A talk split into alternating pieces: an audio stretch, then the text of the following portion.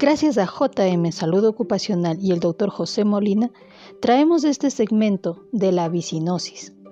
Tras su nacimiento relativamente reciente en la década de 1700 del trabajo pionero del Dr. Bernardino Ramazzini, la medicina ocupacional ha crecido hasta abarcar una variedad de afecciones respiratorias. Una de esas afecciones es la vicinosis, un conjunto de síntomas respiratorios provocados por la exposición a textiles crudos no sintéticos, durante su proceso de fabricación podemos observar la aparición de esta enfermedad. A lo largo de los años, la vicinosis se ha denominado como pulmón del trabajador del algodón, enfermedad del pulmón pardo, fiebre de lunes y fiebre del molino. En 1978, la Administración de Salud y Seguridad Ocupacional, OSHAS, publicó una norma obligatoria con respecto a la exposición al polvo de algodón en el lugar de trabajo que mejoraba tanto la detección como la prevención de la vicinosis. La vicinosis es más común en personas que trabajan en la industria textil donde se fabrican tejidos de algodón. En los Estados Unidos, la enfermedad es más común en Georgia, Carolina del Norte y del Sur y en Maryland. Etimológicamente, podemos decir que la exposición al polvo de algodón durante el proceso de hilado y fabricación causa vicinosis. Sin embargo, la exposición a fibras de yute, lino y cáñamo ha estado implicada en su desarrollo. Estudios recientes identificaron que en la endotoxina liberada de la pared celular de la bacteria dentro de las fibras textiles contribuye a los síntomas de vicinosis. Las personas que fuman tienen un alto riesgo de contraer el trastorno. Epidemiología. Los datos publicados por el Centro para el Control de Enfermedades CDC confirman una disminución significativa en el número de muertes reportadas por vicinosis entre 1979 y 2010. Sin embargo, faltan datos epidemiológicos completos. Según algunos datos más antiguos, la prevalencia citada de vicinosis en el Reino Unido es de alrededor del 4%. Fuera de América del Norte, la vicinosis no es rara en absoluto. En países donde prospera la industria del algodón, como la India, Pakistán, Nepal, Sri Lanka y Bangladesh, la vicinosis es común. Además de la industria del algodón, la exposición al yute, el cáñamo y el flex también causan vicinosis. La población general de estos países también fuma mucho, lo que tiende a exacerbar los síntomas. A pesar de la modernización y la introducción de mejores entornos de trabajo, la vicinosis sigue siendo común en muchas partes de Pakistán, India, Indonesia, Etiopía, Turquía y Sudán. Fisiopatología. El polvo de algodón no solo está implicado en la patogenia, sino también en el nivel de endotoxinas en el entorno de trabajo. Esta endotoxina es un lipopolisacárido que se encuentra en la membrana externa de las bacterias gram negativas que residen dentro del polvo del algodón. La exposición ha sido implicada como el mediador clave de las enfermedades respiratorias entre estos trabajadores con estudios que muestran una disminución en el FEB1 con la exposición a endotoxinas. Sin embargo, esto no es uniforme y parece haber una respuesta variable, con una disminución aún mayor del FEB1 en aquellos con polimorfismos en el gen del factor de necrosis tumoral. Historia y física. Los primeros pasos en la preparación del hilo producen la mayor cantidad del polvo. Por lo tanto, cuanto más cerca del inicio del proceso esté la persona, mayor será el nivel de exposición al polvo y mayor riesgo de experimentar una reacción o respuesta pulmonar.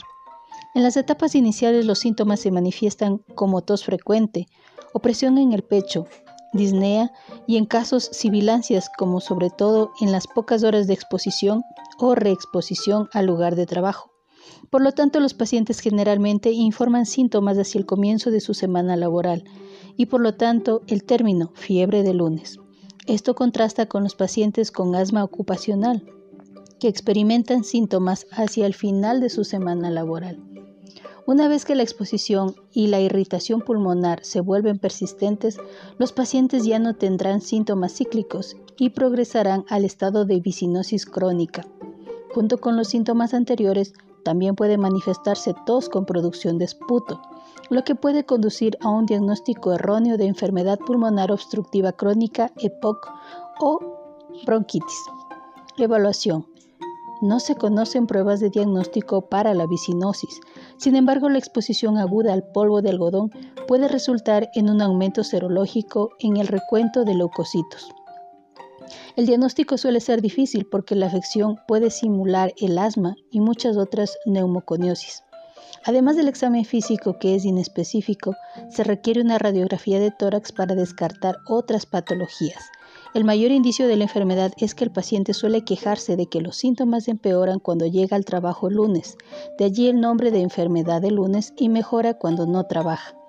En una pequeña proporción de los pacientes, la exploración física se destacó por la presencia de finos extractores vacilares.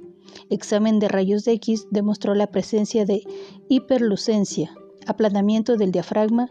También se observó una neblina difusa, mal definida, principalmente en los campos pulmonares inferiores. Por lo general se realiza una tomografía computarizada de tórax cuando el diagnóstico es incierto o cuando se desea descartar otros trastornos. La literatura disponible sobre hallazgos radiológicos es limitada. Sin embargo, se han reportado opacidad en vidrio deslumbrado distribuidas en gran parte de manera basal con nódulos centro, en el TCAR. Las pruebas de función pulmonar, PFT, pueden respaldar la sospecha de vicinosis al revelar una disminución en el volumen expiratorio forzado durante un segundo FEB1 por debajo del 80% de sus valores pronosticados o una disminución superior al 5% en su FEB1 intradesplazamiento.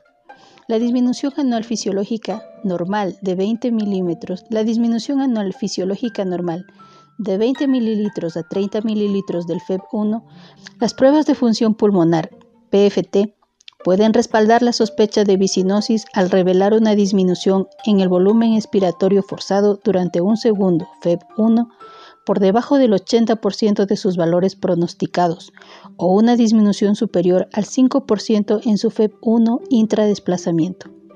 La disminución anual fisiológica normal de 20 ml a 30 ml de FEB1 parece acelerarse a un valor cercano a los 50 ml por año en los trabajadores del algodón.